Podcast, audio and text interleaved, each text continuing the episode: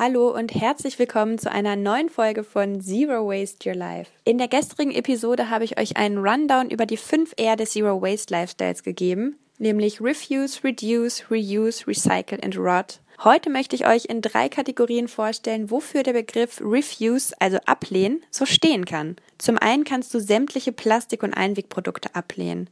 Zum einen kannst du sämtliche Plastik- und Einwegprodukte ablehnen und sie durch wiederverwertbare Alternativen ersetzen. Dazu zählen zum Beispiel Plastikstrohhalme, Papierservietten, Snackverpackung oder Plastikbesteck und auch der Coffee-to-go-Becher und PET-Flaschen, Sie lassen sich, wie eben schon gesagt, prima ersetzen durch wiederverwertbare Alternativen, wie zum Beispiel Trinkflaschen oder Thermobecher, oder auch einfach dadurch, sich Zeit zu nehmen und vor Ort zu essen. Kategorie Nummer zwei, ablehnen kannst du außerdem Werbegeschenke und Wurfwerbung. Stichwort Werbegeschenke, mal ganz ehrlich, wie viele Kulis haben wir alle im Schrank und wie viele davon benutzen wir tatsächlich? Frag dich beim nächsten Mal, wenn dir jemand einen Gratis-Kuli anbietet, ob du tatsächlich noch einen zehnten Kugelschreiber brauchst. Wir als Kunden haben nämlich den Einfluss, wenn wir als große Masse ein Produkt ablehnen, regen wir damit die Produzenten oder wer auch immer sonst Werbegeschenke und Gratiskrams verteilt dazu an, umzudenken. Stichwort Wurfwerbung, wir alle kennen die Gratiswerbung, am besten noch in Plastik verpackt, die regelmäßig im Briefkasten landet. Hier gibt es einen ganz, ganz einfachen Trick, um dem Ganzen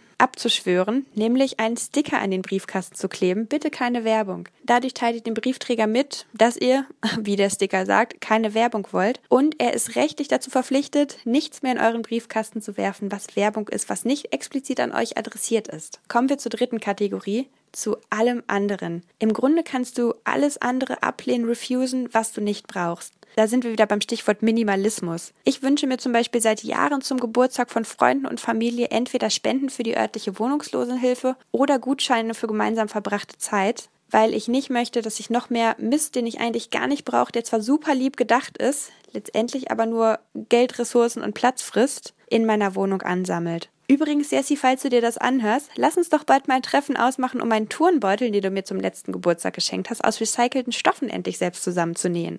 Das war's mit meinen drei Tipps für heute. Meine Einladung am heutigen Abend für dich. Frag dich mal, zu was du im Alltag Nein sagen kannst. All diese vermeintlich kleinen Dinge können nämlich einen enorm großen Hebel haben, wenn wir sie gemeinsam konsequent oder zumindest in den meisten Fällen umsetzen. Ich hoffe, diese Folge hat dir gefallen und konnte dich inspirieren, öfter mal Nein zu sagen oder wenigstens öfter mal umzudenken. Morgen geht es weiter mit Input zum Thema Reduce, das heißt zum Thema Reduzieren. Und so viel kann ich schon verraten, wir machen einen kleinen Ausflug zu einer Pyramide.